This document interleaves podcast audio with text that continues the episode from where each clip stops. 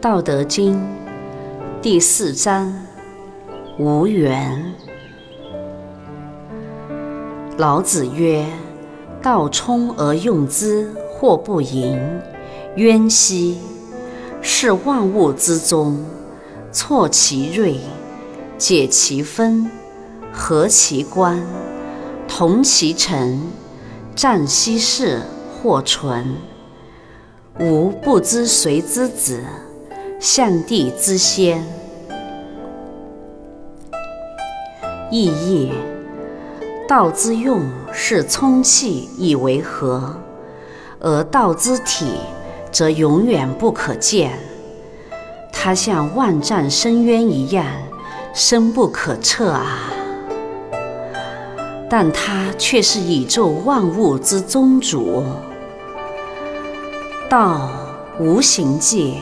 而不显露，棱角丰满。它可化解一切有形，而平衡阴阳。它既可和合于自然之光，而谓之光，又能混同于沙土、灰尘，而称为尘。真是莫名其妙啊！凡人说它没有虚无。是唯心，而修行者却已体悟到它的客观存在是唯物。道生万物，又谁生养了道呢？我虽然不知道，但是他在帝王和人主之先，是道产生了宇宙万物大自然。和一切生命物质。杂记：修行者是唯道论的实践者，他们实事求是，客观地对待一切人文现象。实浅和时间是检验真理的唯一标准。道是客观存在于一种神奇玄妙的物质。这种物质在静定或禅定及气功态下是可以被感应出来的。道是宇宙万物之本源，宇宙万物也是道之渊源。道生万物，万物归道。道源于万物，而不是万物。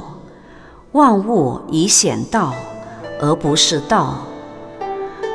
万物中的力是有形中的无形。道之所以能生万物，是具有万物万有的磁力。万物之所以又回归于道，是道具有万能万有的引力。一阴一阳，谓之道的话。一隐一次，一息一呼，一生一灭等等，这就是道。实际上都是道，都不是道。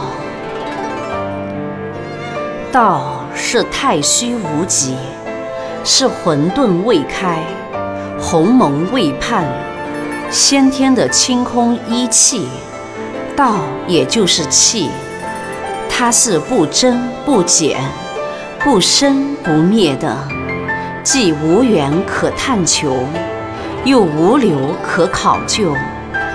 道之体为静，道之用为动。动要充气以为和，就是得。动若螺旋形，静者则为魔。总之，人生有限，公海无涯。以有限的生命去追求无涯的公海，就会无济于事。老子开示我们，要像道那样圆融无碍，而亲和万物，自然而然，为而不争，默默无闻地去工作、去修行、去奉献吧，哪怕没有功名。却可以得到应得而有福慧之报啊！愿道德之声传遍世界，充满宇宙，德满天下，功德无量。